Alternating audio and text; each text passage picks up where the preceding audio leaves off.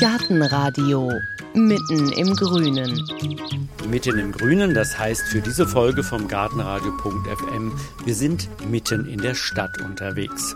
Allerdings nicht in normalen, schönen Gärten oder Grünanlagen oder Parks, sondern eher in abgelegenen Winkeln, auf dem Gelände stillgelegter Bahnhöfe und Gleise, auf Brachen, die nicht bebaut sind, in irgendwelchen Ecken von Parks oder sogar auf Verkehrsinseln. All diese Ecken haben allerdings gemeinsam, dass sie grün sind. Dahinter stecken Urban Gardener. Wir sind unterwegs zu solchen Leuten, die in Städten gemeinsam mit anderen ein Stück öffentliches Land beackern und begrünen. Die Idee zu diesen Gemeinschaftsgärten, die stammt aus New York. Da hatte man schon in den 70er Jahren den Gedanken, das Gärtnern mit gesellschaftlichen Fragen zu verknüpfen. Denn es ging und geht beim Urban Gardening um mehr als nur um selbstgezogene Möhren, nämlich um die Frage, wie kann öffentlicher Raum und das Miteinander in der Gesellschaft so gestaltet werden, dass es Natur und Mensch auf Dauer gut tut. Auch in Deutschland ist das Konzept des Urban Gardenings auf fruchtbaren Boden gefallen. Mittlerweile finden sich in vielen Städten Gemeinschaftsgärten. Spitzenreiter dabei ist unsere Hauptstadt. Über 100 Gemeinschaftsgärten mit so schönen Namen wie Prachttomate, Himmelbeet, Menschenkindergarten oder Klunkerkranich gibt es in Berlin. Sie sind allerdings nicht leicht zu finden, weil sie eben oft in versteckten Winkeln gelegen sind.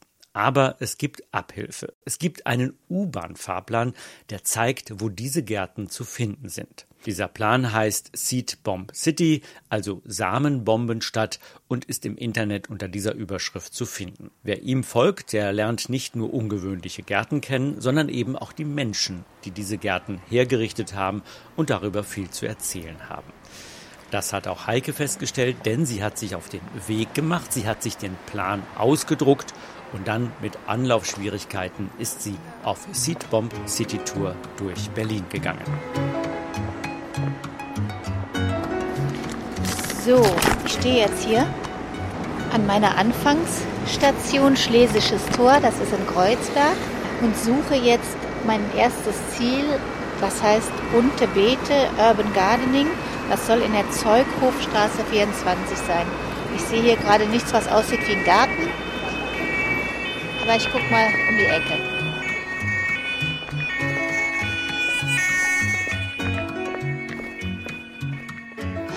So, ich stehe jetzt hier vor der Zeughofstraße 24. Ist das ungerne, aber das sieht hier nicht aus wie Gärten. Keine Ahnung. Ich habe jetzt beschlossen, ich fahre einfach zur nächsten Station. Eine Station mit der U-Bahn Seed Bomb City U-Bahn-Fahrplan sagt, da müsste dann ganz in der Nähe von der Warschauer Straße, von der Haltestation Warschauer Straße, das Urban Gardening Projekt äh, Gleisbeet sein. Warschauer Straße. Übergang zur S-Bahn mit Verbindung zum Hauptbahnhof und zur Metrotram. Change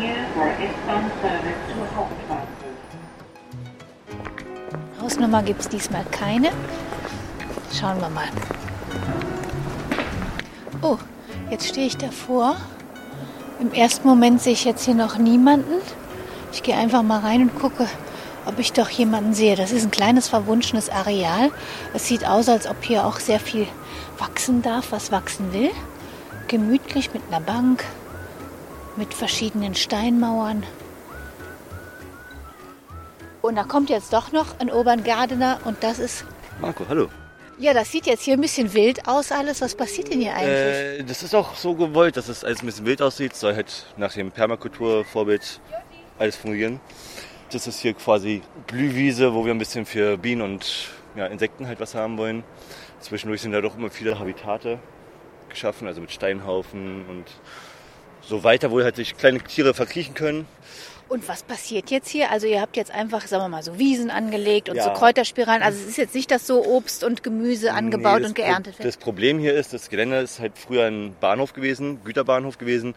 Das heißt, der Boden ist kontaminiert mit Schwermetallen, Öl und so. Das heißt, wir müssen alles in Hochbeete packen. Die Obstbäume kann man auch leider nicht wirklich essen. Mal ein Apfel ist okay, aber den ganzen Sommer darf man da wohl nicht von essen, weil sonst macht es die Leber nicht mit und so. Das ist halt das Problem. Wir müssen deswegen das Permakultur, dass wir versuchen, über bodenverbessernde Maßnahmen die Schwermetalle so im Boden zu binden, dass sie halt nicht löslich sind und in die Pflanzen gehen.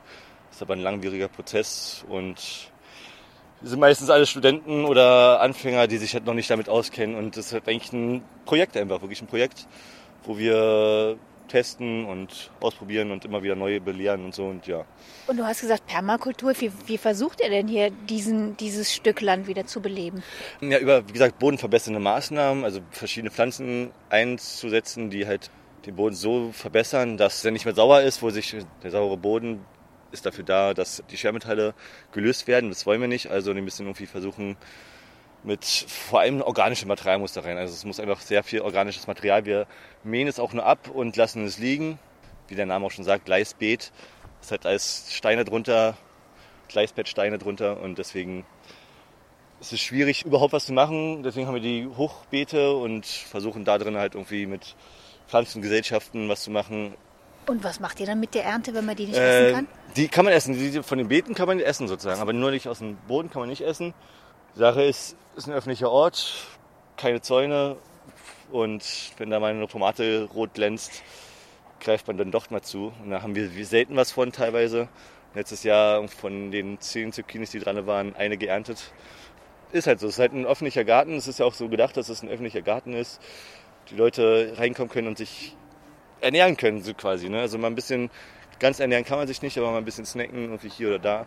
Das halt einfach auch ein Begegnungsort sein soll. Ne? Wir machen Workpartys, mindestens einmal im Monat versuchen wir das zu machen. Workpartys, dass wir halt wie immer ein bisschen was schaffen einfach.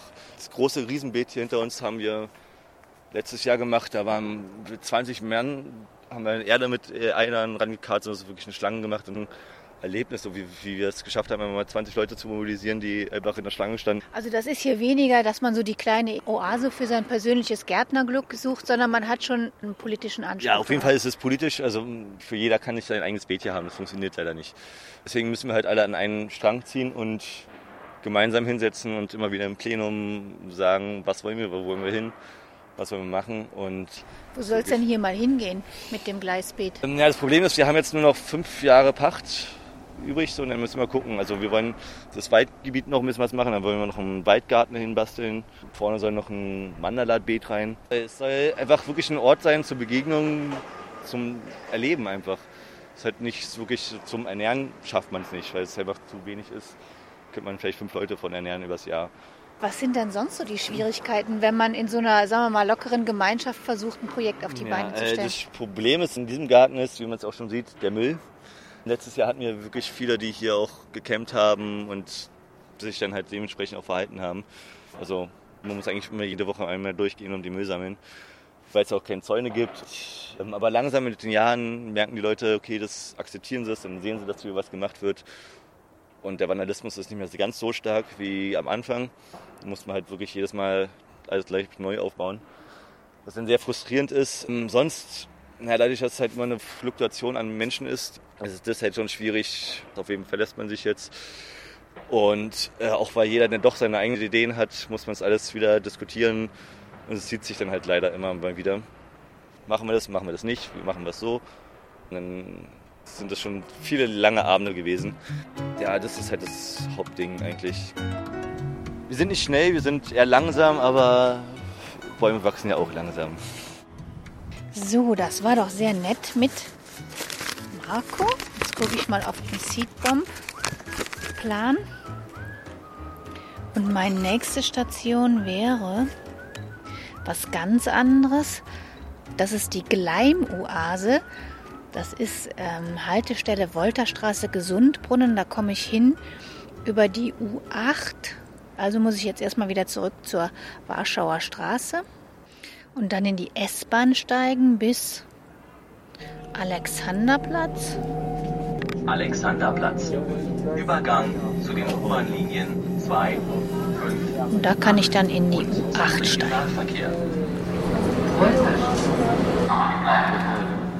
Das ist jetzt Wedding hier.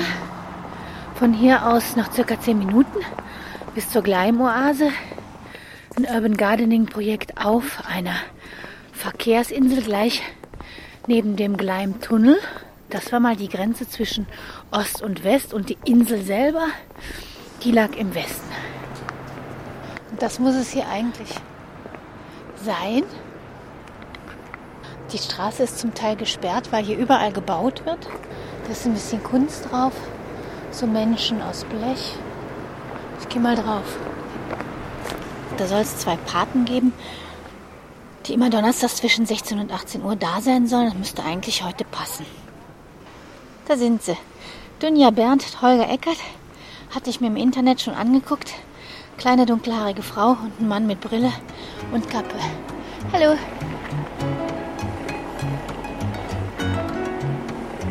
Wie kommt man denn dazu, auf einer Verkehrsinsel Urban Gardening zu machen? Ja, Berlin hat ja die besondere Geschichte, dass die Stadt mal geteilt gewesen ist, Ost und West. Und direkt hier am Gleimtunnel war die Mauer. Also war unpassierbar. Drüben der Prenzlauer Berg, hier Wedding, Gesundbrunnen. Und im Rahmen des großen innerstädtischen Sanierungsgebiets, damals noch unter Willy Brandt, 60er, 70er, 80er Jahre, wurde das Gesundbrunnen ja komplett neu gestaltet. Und die DGWO war damals schon mit im Spiel. Die hatten hier ziemlich viele Häuser gehabt. Das ist eine Baugesellschaft. Richtig, Wohnungsbaugesellschaft. Und die hatten damals initiiert, hier eine Parkanlage anzurichten. Hier war es sehr ruhig und hier an der Ecke stand ein ehemaliges Seniorenwohnheim. Das ist jetzt nicht mehr da. Also sie ist quasi ein Relikt der Berliner Mauer. Dann 1993 wurde der Gleimtunnel geöffnet nach der Wende, auch für den Kfz-Verkehr. Es wurde sich aber gar nicht mehr darum gekümmert, alles wucherte zu und vermüllte. Und dann ähm, im Rahmen unserer Kiezläufer-Tätigkeit, die wir, also Kiezläufer sind in Quartieren eingesetzt, die für Sperrmüll zuständig sind, für Gehwegschäden und für Veranstaltungen und sowas alles. Also wurde ich angefragt, ne, weil ich aus dem grünen Bereich komme, ob ich mir mal einfach diese Insel angucken kann. Und diese Insel war total zugewuchert. Es war nur grün. Nur grün. Und ich habe gesagt, na okay, da habe ich mir so ein paar Jungs geschnappt und dann haben wir losgelegt. Mit unseren drei, vier Heckenscheren, davon sind drei leider eingegangen, ganz einfach, weil wir nicht gesehen haben, dass hier solche Skulpturen sind. Da sind so eins, zwei, drei, vier, ich sehe jetzt Das sind sieben, sieben. sieben sitzenden Menschen. Dann sind hier auf dem Gelände Vogelgruppen, verschiedene Vogelgruppen. Und die haben wir nicht gesehen, weil es war nur grün. Also nach drei, vier Heckenscheren war das nun freigelegt. Und weil ich ja nicht so künstlerisch begabt bin, habe ich dann einfach mal Dunja ins Boot genommen. Und dann habe ich gesagt, Dunja, komm doch einfach mal mit. Ja, und was haben sie dann gemacht? Dann habe ich die Anlage gesehen und die Skulpturen. Also das sind Skulpturen aus Gitterrost, die ursprünglich mal als Ranghilfen quasi gedacht waren. Und dachte, Mensch, was ist das denn für ein wahnsinnig schöner Ort, mitten auf der Straße. Da kann man was draus machen. Man muss aber auch dazu sagen, diese Insel, diese Gleimoase ist ja ein Name von uns. Die hat ja vorher keinen Namen gehabt. Die ist eigentlich einmalig in Berlin, einmalig in Deutschland und eventuell auch einmalig in Europa. Ne? Wir Weil sind- das eine Verkehrsinsel ist oder warum einmalig? gucken Sie sich diese die Länder an. Die ist 80 Meter 70 lang, Meter. 70 Meter lang Und acht breit. und 8 breit. Ich verwechsel es immer mit 80 Meter und 7 Meter breit. Und wenn Sie jetzt aber diesen geschwundenen Weg hier so sehen, ne, ziehen Sie den einfach mal lang, dann ist der bis da hinten zur Kreuzung, bis zur Ampel ungefähr. Hier Das heißt, dann hat man dadurch gewonnen etwa, dann hat man 150 Meter oder Richtig, ganz genau, ganz genau. Wenn Sie sich jetzt hier diese Sitzelemente angucken, ist es schon in Mitte der 80er Jahre. Die ist ja entstanden 1985. Das hat das Künstlerpaar und mit dem Gartenbauarchitekten Bernd Vogel und die Künstlerpaar, die die Skulpturen gemacht haben, Alexandro und Erdnute Kalini entwickelt und bearbeitet und sowas alles. Es ist ein wirklich wunderbarer Ort, weil er auch direkt an der Mauer war. Hier ist nie jemand, wenn ich jetzt als Alt-West-Berliner sagen kann, nie einer von der Wand geschossen worden. Hier war das einfach ruhig. Hier war No Man's Land sozusagen. Also ein friedlicher Ort. Genau. Und durch den geschwungenen Weg wirkt das Areal größer. Also das war sicherlich beabsichtigt, wenn man dran vorbeiläuft, denkt man auch, was für eine schmale Verkehrsinsel. Und da, da kann ich ja mal kurz eingreifen. Hier sind sieben Menschen. Sieben bedeutet praktisch eine Glückszahl. Dann sind hier diese Vogelgruppen und ganz hinten ist das Tor. So Art, Wie eine offene Tormauer. genau. Also da haben schon sich die Architekten schon damals darunter vorgestellt, dass irgendwann mal die Mauer aufgeht. Ist wirklich so. Diese Insel symbolisiert eigentlich ein schönes Prinzip und zwar Hoffnung. Und das merkt man auch, wenn man sich hier aufhält oder auch wenn wir hier arbeiten. Leute fangen an zu lächeln, wenn die uns sehen oder wenn wir wieder mit bunter Wolle hantieren oder wie auch immer irgendwelche Gestaltungen machen oder einfach nur Unkraut zupfen. Wir haben Besucher aus Schweden, aus Kanada, aus Italien. Italien, Schweiz. Und aus der Nachbarschaft eine ältere Dame kommt auf die Insel. Wie sich später herausstellen soll, ist das Frau Müller, eine Nachbarin. Das einzige bisschen grün und hoffentlich lassen sie das nur hier. Das können sie gleich einen Zentner Mundschützen verteilen an den Bewohner wie in China. Man ja keinen Sauerstoff mehr. Ich hab hier, bin hier vor 22 Jahren eingezogen. Ich hatte nachts Nachtigallen.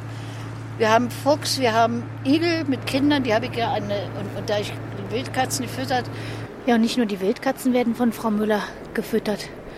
Für Dunja Berndt hat sie heute eine Tüte Mausespeck dabei und den drückt sie ihr in die Hand, so als kleinen Dank, denn die Leute hier schätzen sehr, was Dunja Berndt und Holger Eckert für die Nachbarschaft leisten. Sie machen das beide seit 2010 ohne Honorar. Ja. Warum?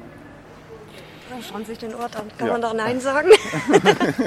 Ja, äh, Weil das ist einfach so ein, naja, sagen wir es mal so, aus einem Projekt, wir wussten ja selber auch nicht, was sich denn entwickelt, ist ja nach und nach eine ausgewachsene Initiative geworden und der Ort, der gibt halt auch so wahnsinnig viel her. Man hat Stadtnatur, man hat Geschichte, man hat Bildung, man hat Nachbarschaft, Kunst und Kultur, also das, was vorhanden ist oder wenn wir immer wieder was veranstalten. Man bekommt so viel positives Feedback auch und das macht auch einfach wahnsinnig Spaß. Und die Insel ist auch nicht gefährdet, wenn man jetzt die Bauarbeiten hinter uns sieht. So, da muss man keine Angst haben, dass da mal irgendeiner drüber baggert. Sie ist jetzt wohl außer Gefahr. Sie war zwischenzeitlich weggeplant, weil hier direkt vor dem oder am Gleimtunnel die Anwohnerzufahrt für das neue Wohngebiet Mauerpark Nord ja, gebaut werden soll. Und da war die Oase zwischenzeitlich weggeplant. Sie sollte abgerissen werden, ein dicker Kreisverkehr. Das wurde dann geändert. Die Hintergründe wissen wir nicht, aber seit Herbst letzten Jahres heißt es, nein, die Gleimoase soll bleiben. Und na gut, wir glauben es erst, wenn die Sachen alle so stehen. Ja, da kann man Dunja Berndt und Holger Eckert und natürlich den Anwohnern und Besuchern von der Gleimoase nur die Daumen drücken, dass diese wunderbare Verkehrsinsel, grüne Verkehrsinsel auch bleiben kann, wenn man da die Riesenbagger im Hintergrund sieht, die nur ein paar Meter weiter ein komplett neues Wohngebiet im Mauerpark aufbauen. Ich mache mich jedenfalls jetzt auf den Weg zu meiner nächsten Station. Ich bin nämlich mit dem Mann verabredet, der hier den Seedbomb City Plan gemacht hat. Er heißt Benjamin Graf, macht auch mit bei einem Urban Gardening Projekt in Moabit und das heißt für mich wieder rein in die U-Bahn.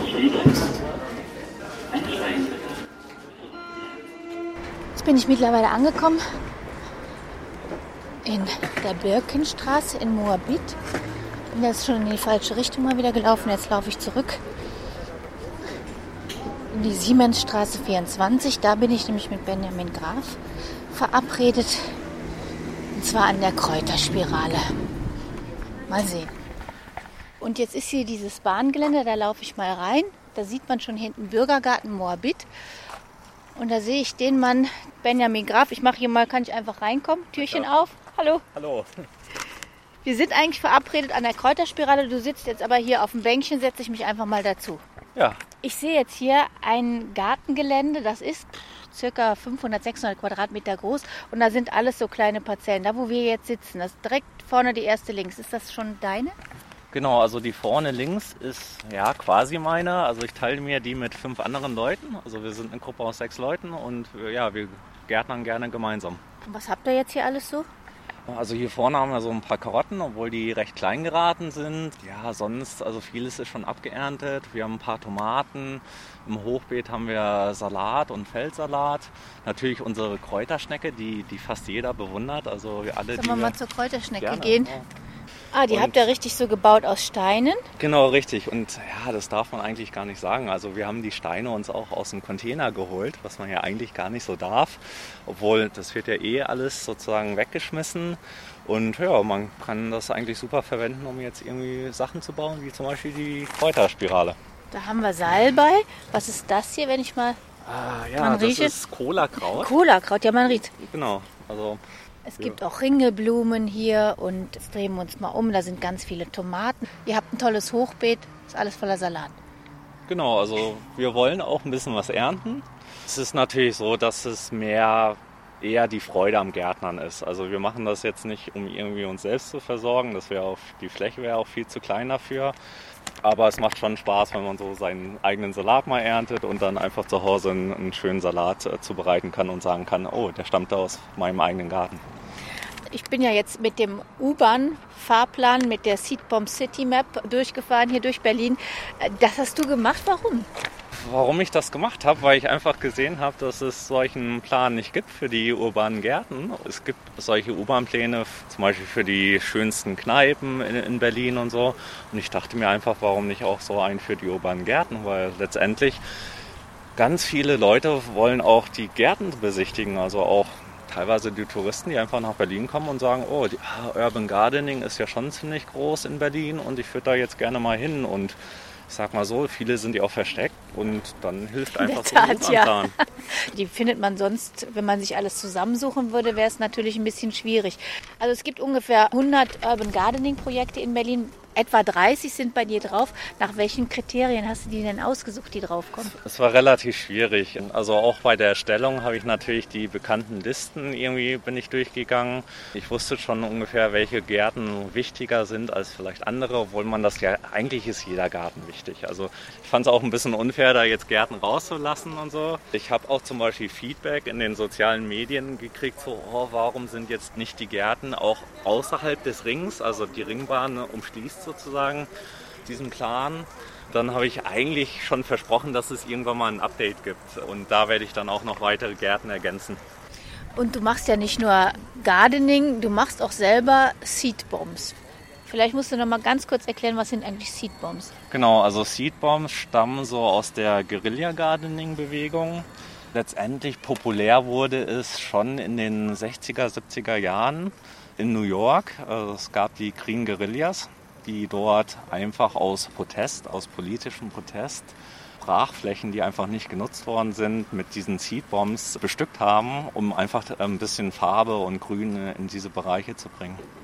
Also Guerillagärtner, das sind die, die irgendwo Seedbombs einbuddeln und die Urban Gardener, die gehen auf ein Stück, was sie irgendwie selber beackern, sagen wir mal so. Oder wo ist der Unterschied? Genau. Also der Unterschied an sich, also man sagt immer so ein bisschen, dass Urban Gardening entstammt der Guerilla Gardening Bewegung. Wie viel da dran ist, weiß ich jetzt auch nicht. Aber der Unterschied ist schon, dass Guerillagärtner eigentlich schon illegal bepflanzen. Also in Berlin wäre es jetzt zum Beispiel so, wenn ich jetzt einfach hier um die Ecke gehe und eine Blume dorthin pflanze, würde ich sogar gegen das Naturschutzgesetz irgendwie verstoßen. Obwohl, ich meine, Baumscheibenbepflanzung ist im Prinzip auch eine Form von Guerilla Gardening. Es wird überall in Berlin gemacht. Die Politik toleriert es, die Polizei hält einen auch nicht auf. Man wird zwar mal angesprochen, so von wegen, oh, sind Sie von der Stadt und so. Da sage ich, nee, ich mache das so aus Spaß und so. Und die Leute verstehen das teilweise nicht. Viele finden es auch total klasse und würden am liebsten gleich mitmachen. Und ja, Urban Gardening ist einfach schon eher das organisierte dass man feste Beete hat, beziehungsweise obwohl Urban Gardening, also die, die Gärten haben auch teilweise Probleme, auch einen Standort zu finden. Also es ist jetzt nicht unbedingt fest. Deswegen haben auch ganz viele Gärten einfach auch die, die mobilen Hochbeete, die sie zur Not auch dann irgendwo anders per, per LKW dann auch hinfahren könnten, um einfach dann auszuweichen. Also du bist quasi beides, Urban Gardener und Guerilla Gardener. Irgendwie schon, ja, genau. Zeig doch mal deine Seedbombs. Also es sind nicht nur die Seedbombs, also was ich auch mache, es sind so Seed Pills. Also ich mache ganz viele Sachen. Also ich habe auch letztens zum Beispiel mit Streichhölzern experimentiert. Es gibt schon eine Firma, die eigentlich aus den USA stammt, aber ganz stark in der UK vertreten ist. Und die machen auch so Streichhölzer und so. Ich, ich fand das Konzept jetzt nicht so überzeugend, weil die schon abknicken, wenn man sie in den Boden steckt. Und ich habe jetzt das umfunktioniert, in, dass man echte Streichhölzer benutzt dafür. Die Ja, habe ich und was leider mache nicht ich? dabei. Was mache ich mit den Streichhölzern? Also normalerweise schlägt das ja keine Wurzeln mehr. Also letztendlich ist es das Streichholz Holz und anstatt des Zündkopfes benutze ich sozusagen ein Zellulose-Gemisch, was ich dann mit Samen zusammenmische. Und die sind dann an dieser Spitze. Und die kann man dann einfach so in den Boden stecken. Ach so, dann stecke ich das andersrum rein und dann wächst dann doch wieder was. Genau, ah. richtig. Das ist so das Konzept dahinter. Genau, das sind so die, die Seedbombs, die ich mache. Sieht jetzt aus wie ein kleiner Mini-Kloß Erde, tonhaltige Erde. Genau, viele Leute sehen das auch so, ähm, dass es einfach nur ein bisschen Erde, Dreck ist oder was auch immer. Aber letztendlich besteht es aus Ton, Erde, also ich benutze auch so Bio-Erde, also jetzt ohne Dünger und so weiter.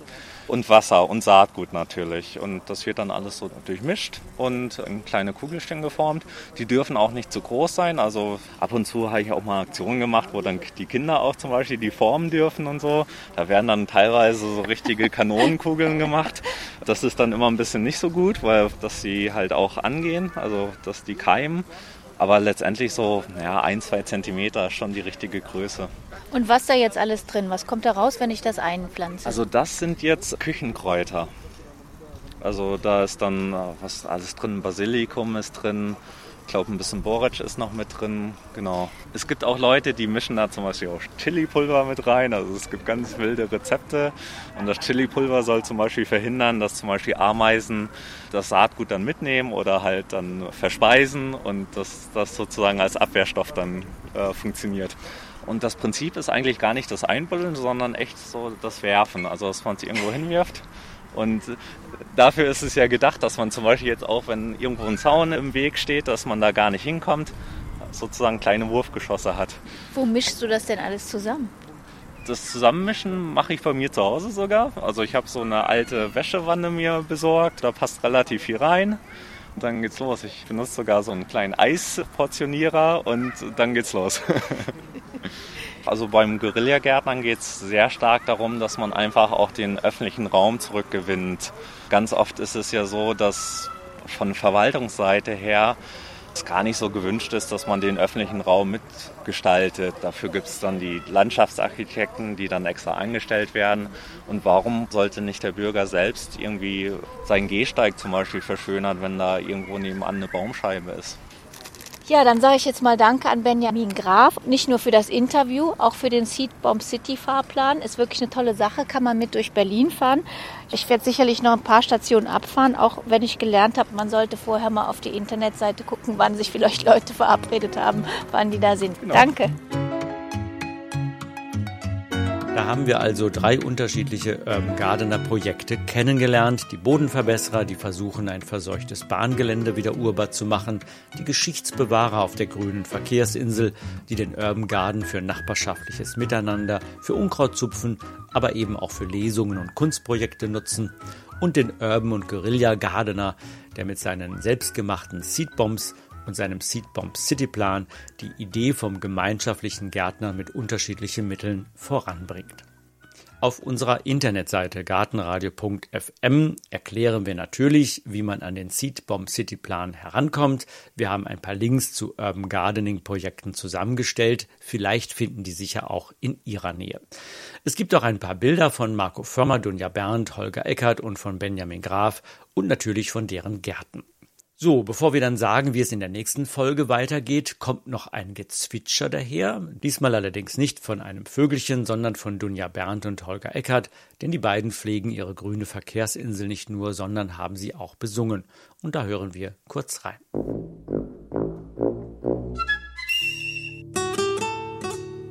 Gartenradio Gezwitscher am Rand von West-Berlin eine kleine Insel, Skulpturen und ein Weg wie Wasserrinsel. Doch West-Berlin ist schon eine Weile fort, das Inselchen steht nach wie vor noch dort. Mach die Augen auf, du wirst sie finden, geh einfach hin, ihr Geheimnis zu ergründen. Und bist du erst mal da, dann ist dir ganz schnell klar, dieser Ort ist wirklich wunderbar. In der nächsten Folge hören Sie Kümmel und Kutte. Der Kümmel ist ein Allround-Talent. Er beruhigt nervöse Bäuche, soll die Milchbildung bei stillenden Müttern fördern und bei schlechtem Atem helfen. Nicht umsonst ist er zur Arzneipflanze 2016 gekürt worden. Entdeckt wurde er wie viele Heilpflanzen in den Klostergärten. Dass man die Klöster da als die maßgebenden Instanzen anführt, ist insofern richtig, als in der ersten Hälfte des Mittelalters, also sagen wir mal so bis 1200 ungefähr, der Mönch und die Nonne ebenfalls der einzige Intellektuelle war. Denn auch die Herrscher konnten nicht lesen und schreiben, heute sonst es ja mittlerweile gelernt haben, sagt man.